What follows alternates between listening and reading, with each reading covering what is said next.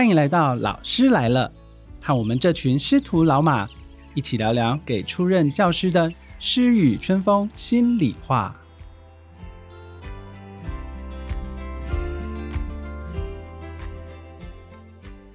大家好，欢迎收听《老师来了》，我是主持人国光国小张本维。首先为大家介绍师徒老马，英歌工商包荣宇老师，大家好，我是荣宇老师。三和国中陈资君老师，Hello，大家好，我是资君老师。以及国光国小文小林老师。大家好，我是小林老师。欢迎三位老师来到现场。那我想，出任教师啊，来到新的环境，既要让教学工作和班级经营能够步入正轨，又要尽快的融入不同的校园文化。若是再接了行政工作啊，那简直可说是蜡烛好几头烧啊！套一句周杰伦《牛仔很忙》的歌词：“不用麻烦了，你们一起上，我在赶时间。”那有一些工作啊，真的是到了现场才会发现，人在江湖身不由己呢。今晚的主题就是认为你可以避免改变是很愚蠢的，没有改变就没有成长，也没有成功。这句话出自动画电影《脑筋急转弯》，拿来对照在教学现场还有行政之间的情绪转换及工作上的困扰，似乎也都会有一些互文的概念哦。那接下来就请三位老师来说说自己在教学、行政还有家庭之间是如何克服、如何努力让自己脑筋急转弯呢？首先，我们就请资君老师。Hello，大家好。那我目前是在国中教表演艺术。那对于新进老师，他必须要担任行政职，因为我自己也是过来人经验，我只能说真的是战战兢兢啊。至于到底有什么样的小诀窍，对于出任老师来说呢？最重要的，其实你在实习的时候，可能你的实习老师都不断在叮咛你的，就是必须要有耳无嘴，然后不要卷入任何纷争，尤其是对于新进老师来说，更是如此。我相信，应该在每一个学校，无论或大或小，或许都会有一些所谓的派系，就是大家传说中的派系。那不一定是派系，可能就是谁跟谁比较好。这时候，身为新进老师非常重要，就是你必须要把自己的分内事做好。无论听到什么样子的八卦呢，都当做没有听到。可是你有时候一定内心会有感觉嘛。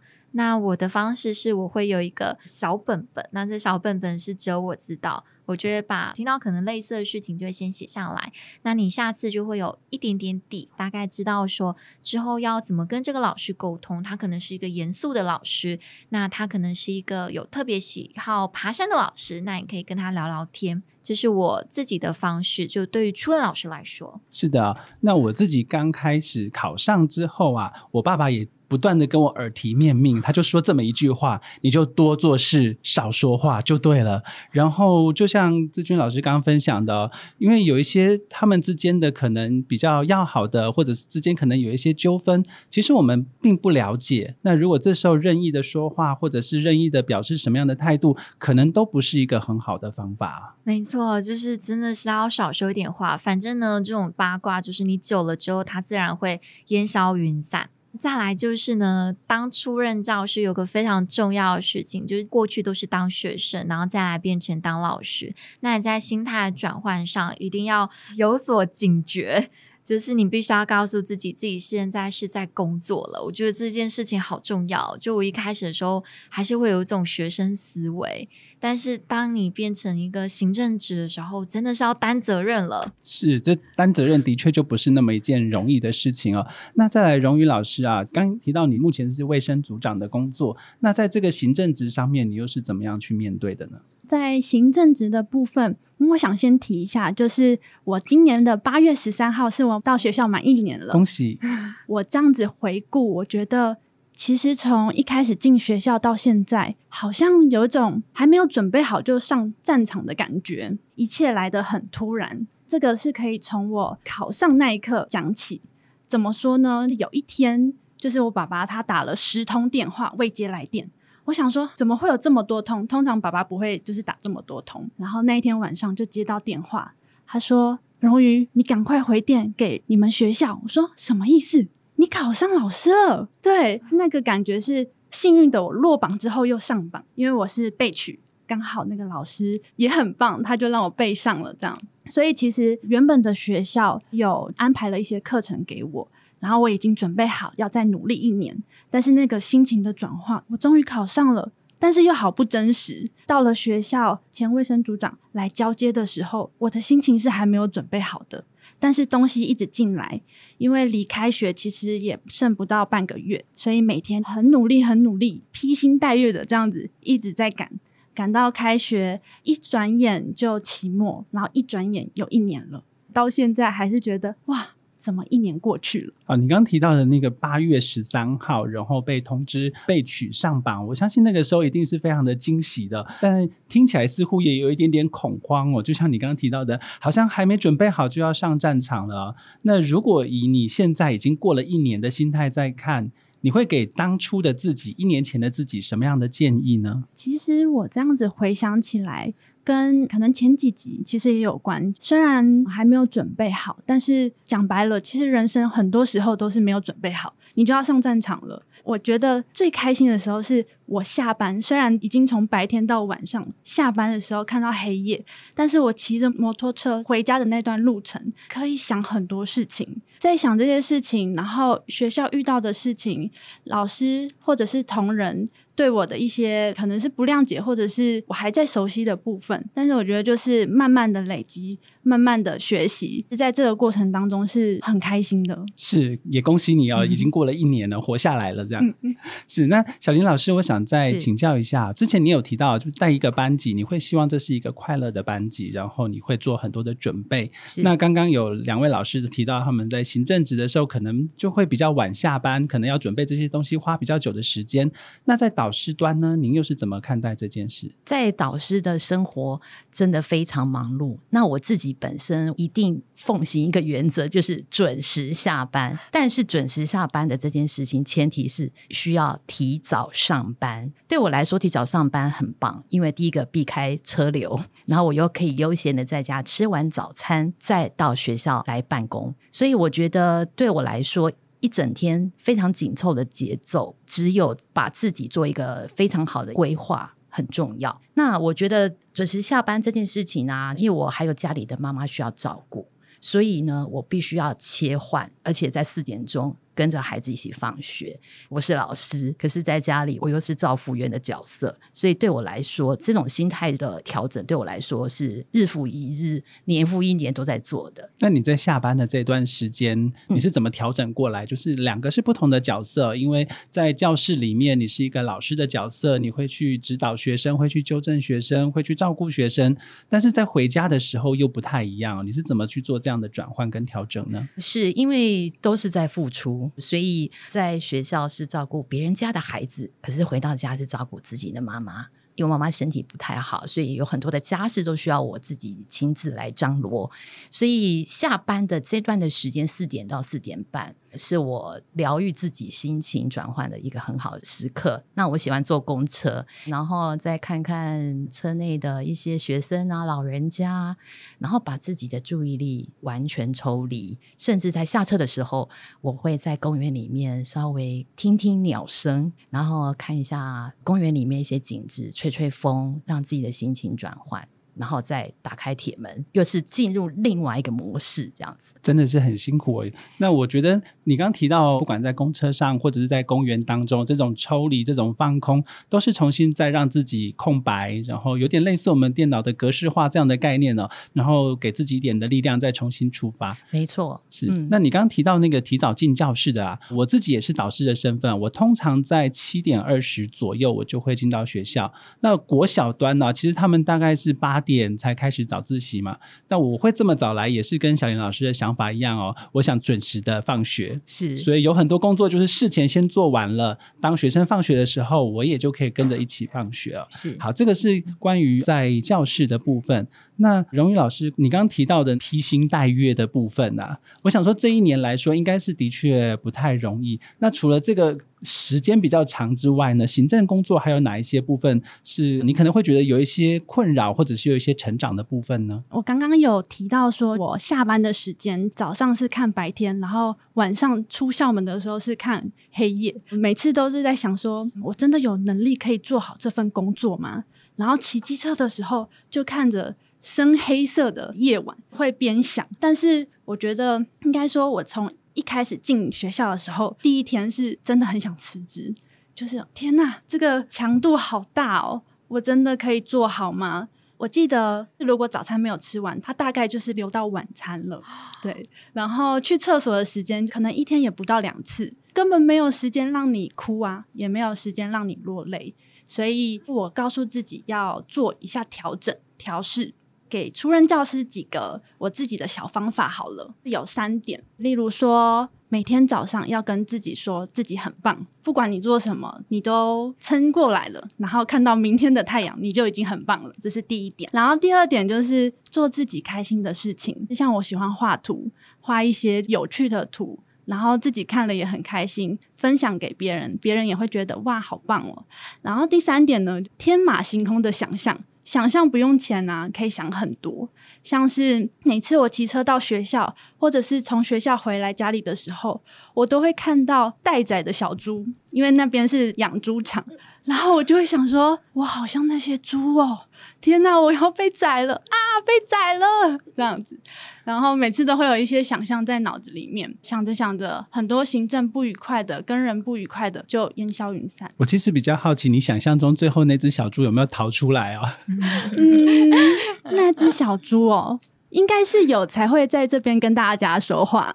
是的，是的，真好。那我刚刚听到你提到做自己开心的事情。我之前在另外一个学校也是担任行政工作，然后因为刚好我们好几个办公室啊都有几位年轻的老师，然后大家都很喜欢打羽球、打排球，所以我们那时候就会约着下班了，然后大家就一起去打球，打一个小时的球，然后再离开。有的时候行政上的沟通可能会有一些不愉快，然后我们就会在球场上面厮杀、嘶吼，然后。把这些不愉快全部发泄出来。打完球之后呢，可能今天上班的一些不愉快的事情，就可以在私底下说一说，啊，大家就了解原来你是这么想的哈，原来发生了什么事情，那些事情就可以在我们做开心的事情、快乐的事情的时候都解决掉了。好，那刚刚提到的部分都是属于行政端的地方哦。那资君老师关于在教学的部分呢，先进老师他们在刚刚开始进来的时候，要怎么去做这样的心情转换？尤其是你又是副组长，然后又要再去担任。教学的工作，好，谢谢。那这样之前呢，想要先请荣宇老师好好照顾身体啊，没问题。他今天上厕所跟吃饭，因为经常真的卫生组长超级忙的。那在教学上呢，给初任老师有几个建议啊。第一个建议呢，就是我不知道其他老师会不会这样子，但我本身是个非常重感情的人，只要有。班级毕业了，或是我的任教班级，他们可能我没有要继续教他们了，甚至他们我离开这间学校啊，回去问他们导师说，这些孩子们后来都考上哪里了呢？就是个非常重感情的人。那给初任教师的建议就是，这些学生们真的是来来去去，必须要把这些事情感情放淡一点点。对于我来说，我觉得这件事情非常重要，因为这样子你才不会让自己太难过。这个难过，它可能每一年都会周而复始的不断重复。那我想要用一个我第一堂表演艺术课作为一个例子。我的第一堂表演艺术课是教九年级。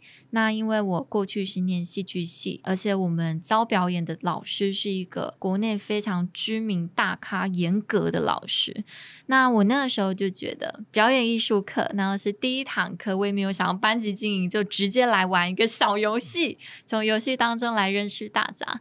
但这个游戏其实非常困难，对于我来说当然很简单，对戏剧系的学生来说很简单。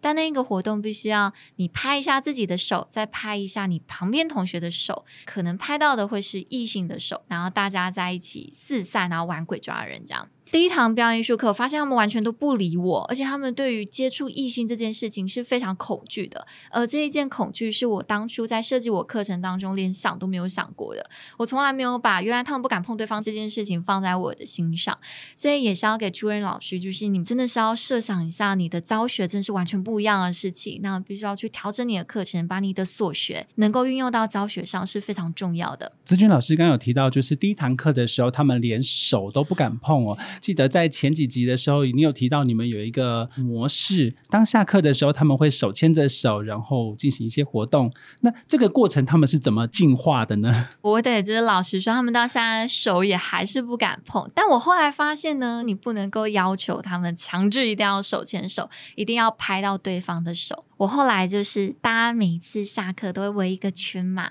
那这时候会分享，我就会说，那如果你们。等一下要手牵手的时候，你们可以抓对方的袖子，或者呢，你可以抓对方的手肘。那如果是男生女生呢，我就去你们中间，你们牵我的手就好了。这是我解决方式。嗯，我觉得这样子也蛮有趣的，就是给孩子不同的选择、不同的台阶去走，他可以、他能够接受的这条路哦。好，那这是关于你在建立教室的模式的部分啊。那小林老师，你在教室的常规的部分呢？第一个月当中一定要建立好常规。那我知道说，初任教师呢本身他有他自己一套的建立常规的模式。那我分享一下我自己呢，在第一个月当中呢，很实际的例子哦。平常我们都说，哎，小朋友讲话之前要干嘛？举手，对不对？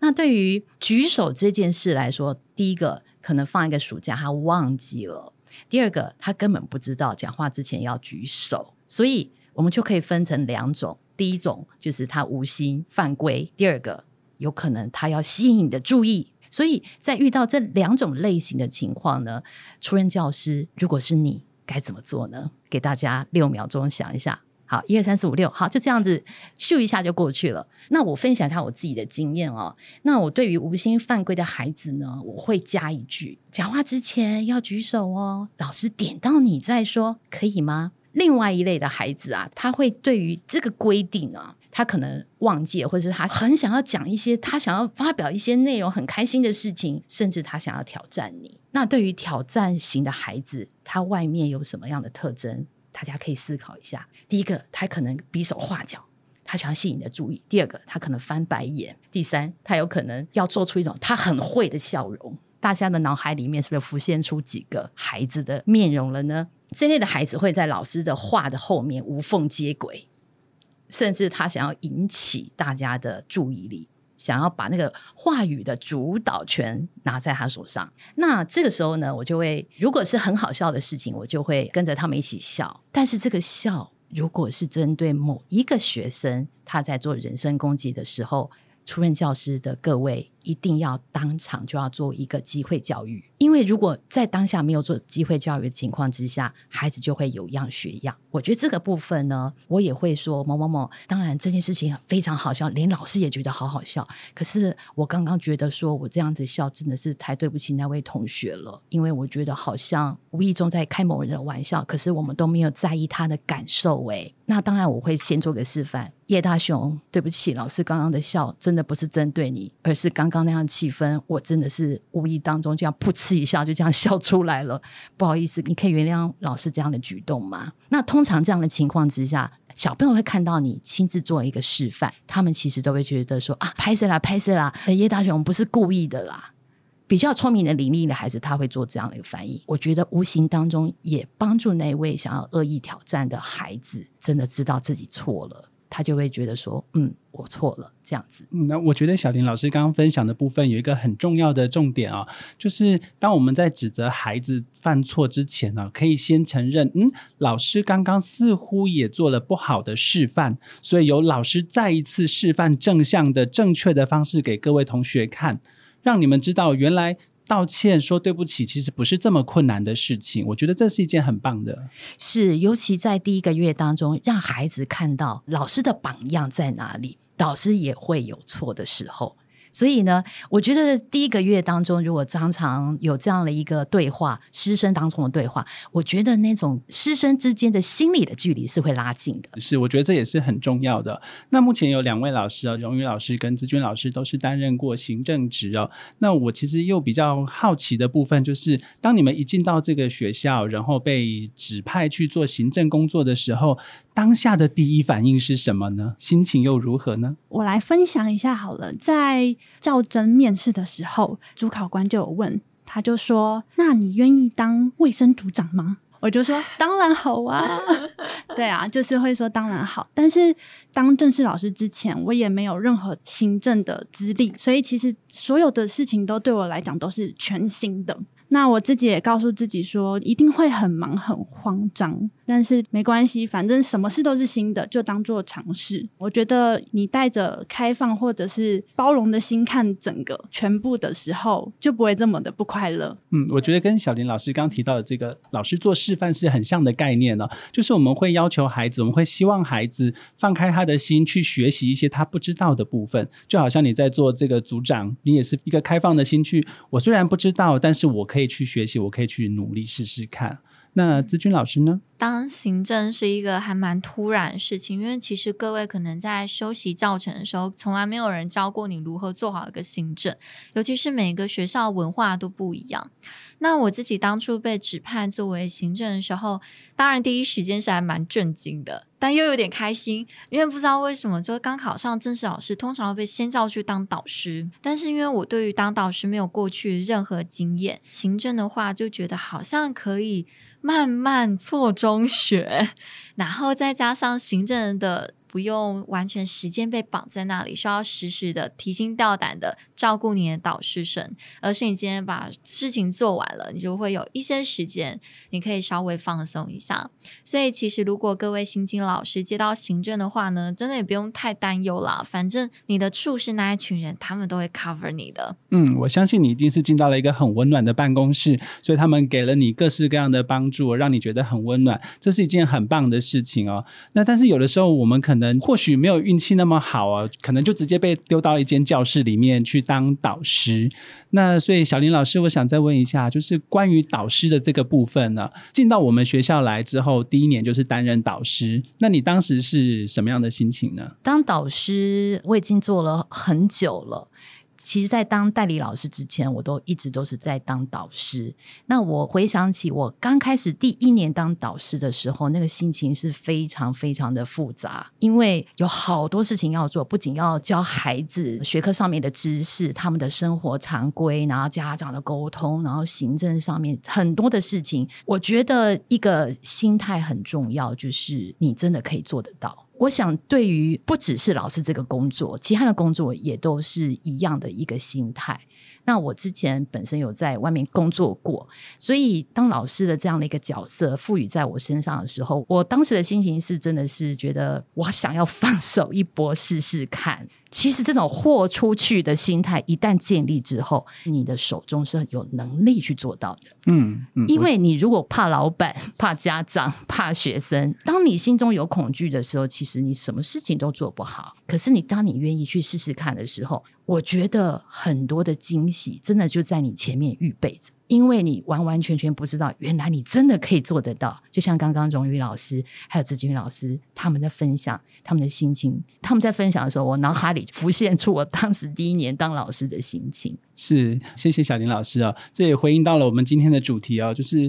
认为你可以避免改变是愚蠢的、哦，所以我们其实，在不同的改变跳出自己的舒适圈之后呢，你才会发现原来自己的成长跟成功就在这个地方。好的，那以上就是我们今天这一集的内容，希望可以给大家一点点的帮助，一点点的收获。那我们就到这边结束喽，拜拜，拜拜拜拜。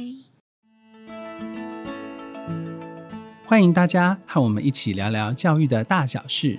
如果你还听不够，想和我们分享更多不同的想法和意见，也可以到新北市教育局脸书粉专新北学霸，或者是新北市教育局 YouTube，都可以获得我们最新的节目资讯哦。